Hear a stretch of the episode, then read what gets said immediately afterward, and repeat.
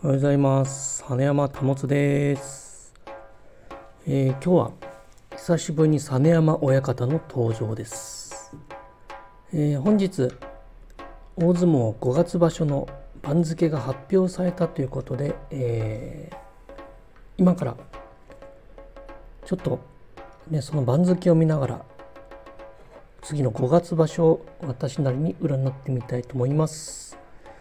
でまだ実は番付発表されたというニュースはちらっと見たんですけどちゃんとしっかり番付を見てませんので今から日本相撲協会の、えー番付のページを見てほぼ初見ですけどもねその初見の状態でちょっと見てみたい考えてみたいなと判断してみたいなと思います。ちょっと今から大相撲5月場所最新番付はこちらっていうのがページがありますのでちょっとクリックして見てみたいと思いますけども。はい、えー今回はこの間長すぎたので3部門に分けてちょっと見ていきたいなと思います。まず最初は幕内上位東の横綱から、えー上位前頭5枚目までのいわゆる幕内上位陣から見ていきたいと思います。その後、ま、前頭6枚目から幕尻まで前頭の一番下までの、えー幕内その後十両っていう3部 ,3 部構成でいきたいなと思っております。で、早速見ていきますけど、東横綱照ノ富士、今場所出てくるのかなと思います。調子も、まあ、だいぶ戻ってきているので、その次、貴景勝が西の大関。その後が、霧馬山がやはり先場所優勝しているので、東の、えー関脇、関脇4人ですね。霧馬山、西が豊昇龍、同じくその次のもう一人もう一組の東が最関脇、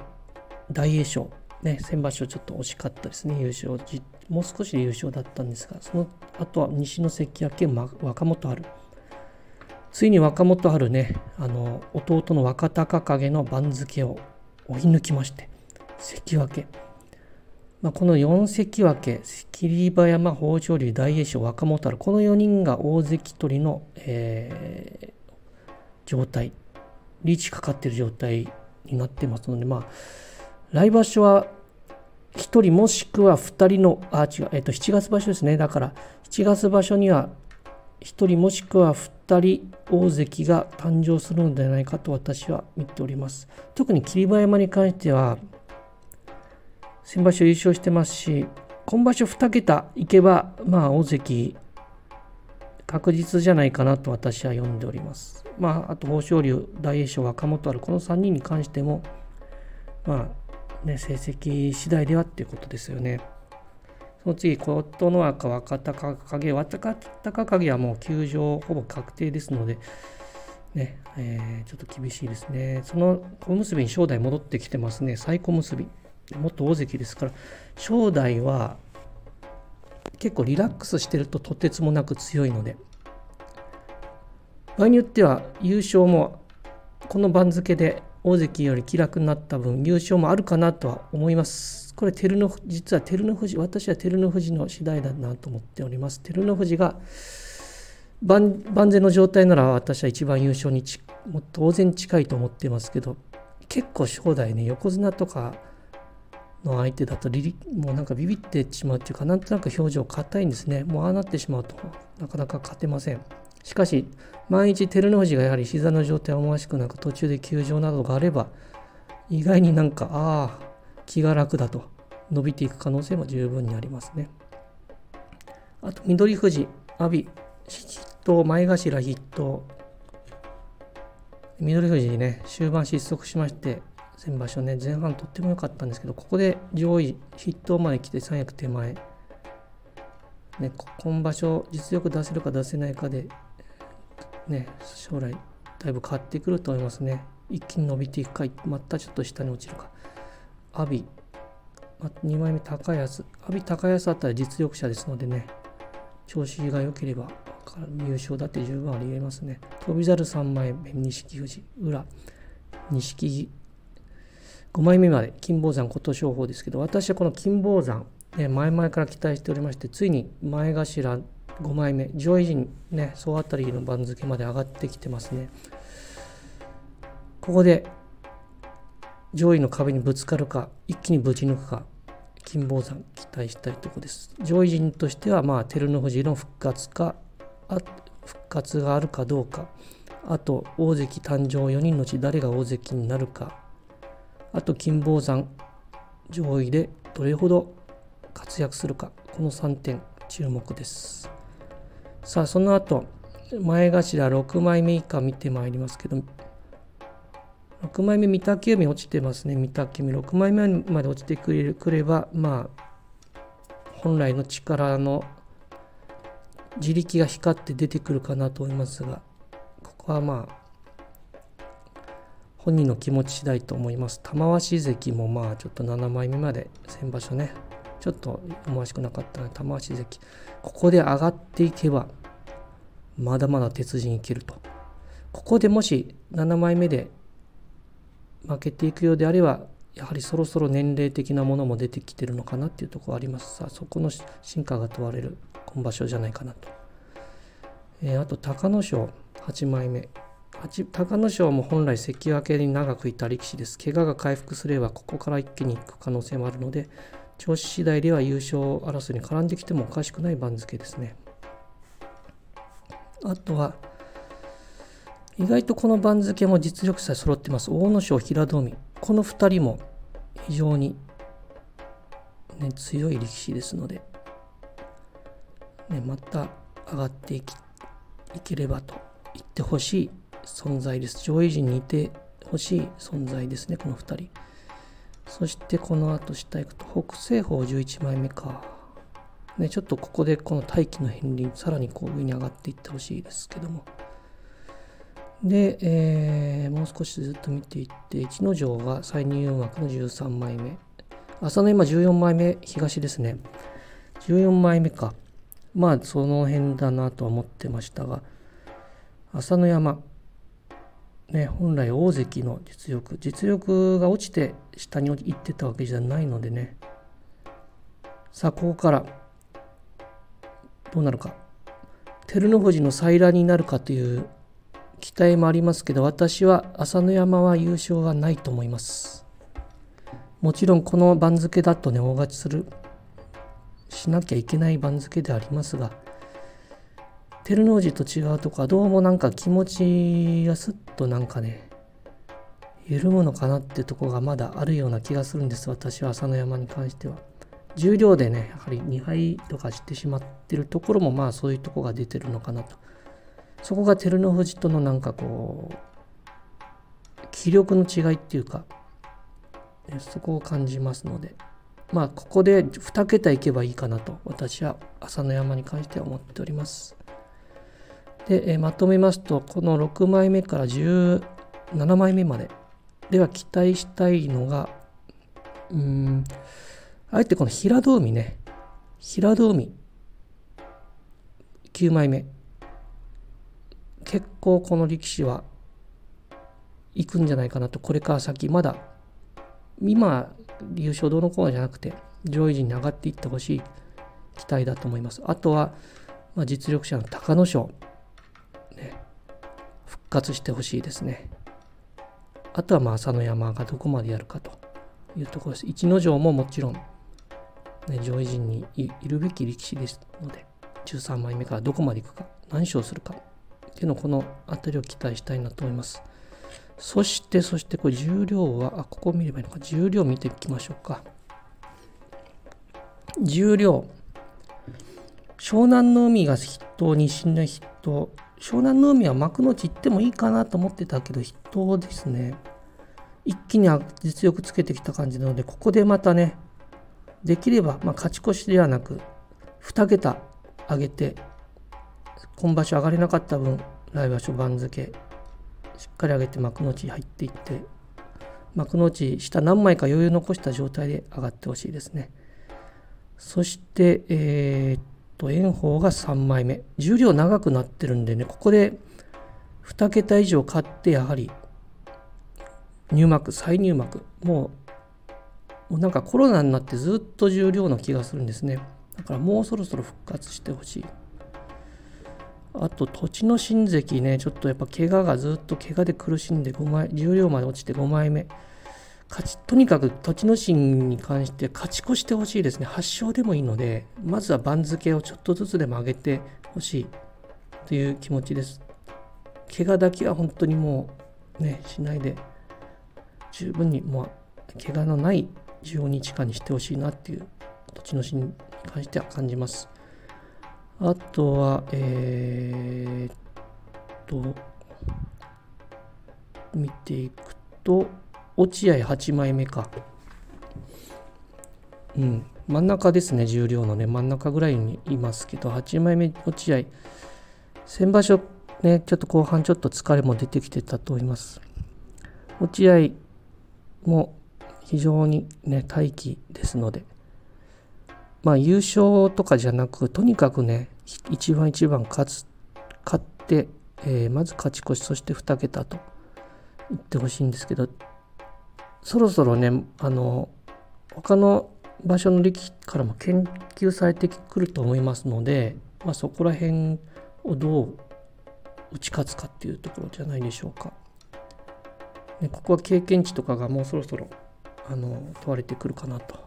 思います。まだね、その3場所目ですか。だから、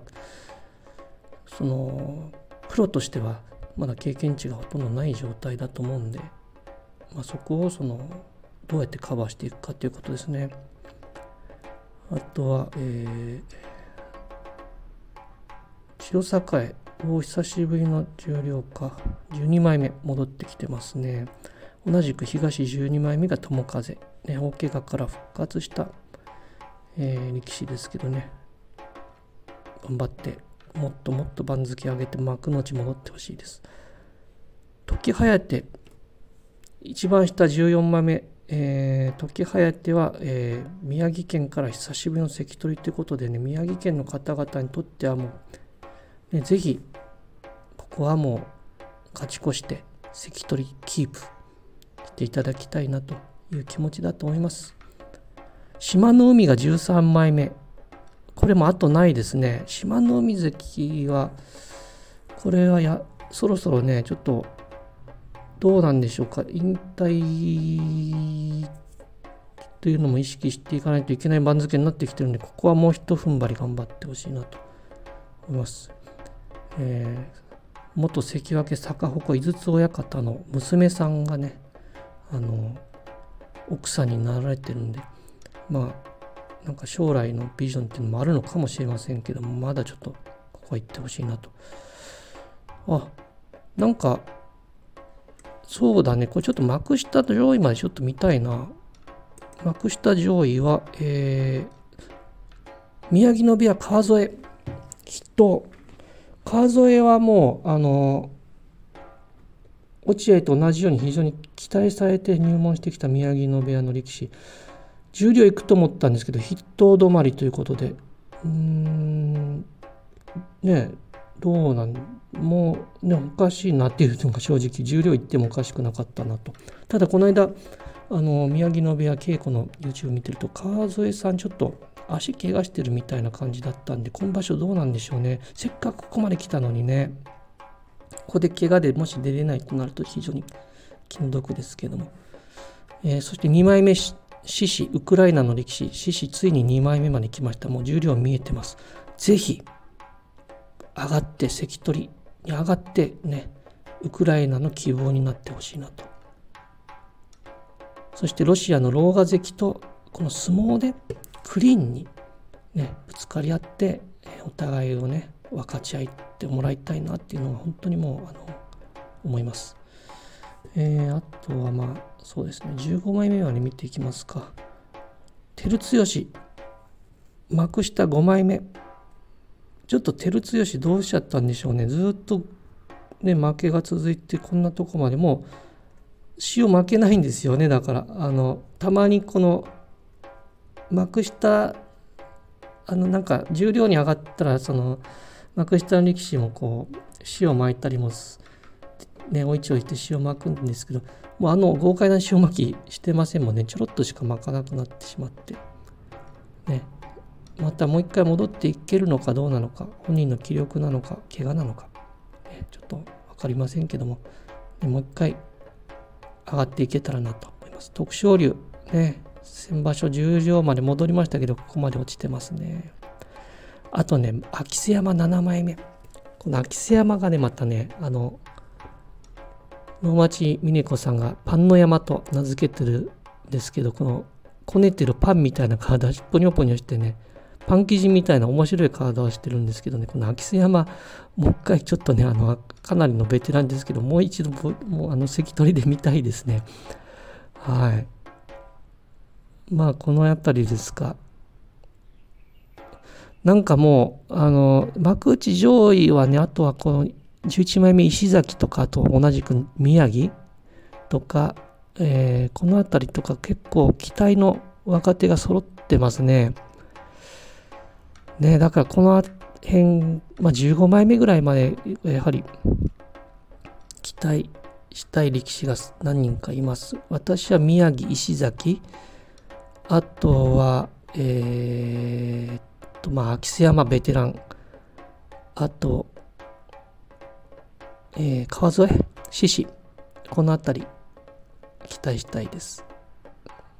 重量上がってきてください。はい。今回16分です。この間の半分ぐらいね、収めましたけどもね、まあ、優勝予想、ね、重量の優勝に関しては、これは分かりませんね、正直。今回、あの、逸ノ城、朝乃山がっていう2人が幕内に戻っていったんで、正直、ここ、今の状態で誰が優勝するかっていうのは全く分かりません。しかしまあこの中から誰かといえばやはり湘南の海、ね、湘南の海か栃ノ心がか怪我が癒えればまあ栃ノ心かなと思いますけど私は湘南の海かなと、まあ、あとは竹熊部屋の郷の山。まあ両筆頭ですね。この2人が一番この辺りではいいのかなと思います。この2人かなと。で幕内に関しては照ノ富士が怪我がなければ照ノ富士です。ここは頭一つ二つ抜けてるかなと思います。で、えー、もし怪我などので不調であれば、うーん、関脇の中から若元春、若隆景が怪我の分、発奮するんじゃないかなと私は思っております。弟の分までという気持ちで若元春ここで一気に大関目指してほしいなと。で霧馬山は多分私の予想では 10, 10から11勝して大関を確定させるかなと思います。まあそういったとこですね。ただ多分こういう予想しても結局は外れるんですよ。それぐらい全然もう今は読めません。大体横綱がいなくなったりとか長期休場するような状態が続き始めると誰が優勝するかわからない状態になります。思いっきり大関も1人しかいませんのでね。ただもう実質今関脇4関脇がま大関のような立場じゃないかなと私は思ってますのでね。はい。この中から本当の大関に誰がなるかというとこも注目です。はい。番付初見でしたけどまあまあなんとかまとまりましたかね。はい。さあ、えー、っと、5月場所ね、えー、っと、これ、あれ ?5 月場所って、いつから始まるんだっけ？そういえば。今度の日曜日。あ、違う違う。その先14日か。うわまだ2週間もあるやん。2週、あれ ?2 週間？そう、2週間ですね。2週間近く13日もあんだ。うわ来週やったらよかったな。まあとにかくねこの間またこの今番付に出てる人が誰か休場とかしたらねまたね予想も変わってくる休場決定したら予想も変わってくると思いますけど今場所の5月場所の注目は優勝は誰かっていうのはもちろんですけど誰が大関ね大関にこのレース大関レース誰が大関にたどり着けるかっていうのを4関脇の様子を見ていきたいなと。注目です、ね、そこを見ながら大相撲5月場所みんなで楽しんでいきましょう。それでは今日はこの辺で。実山親方でした。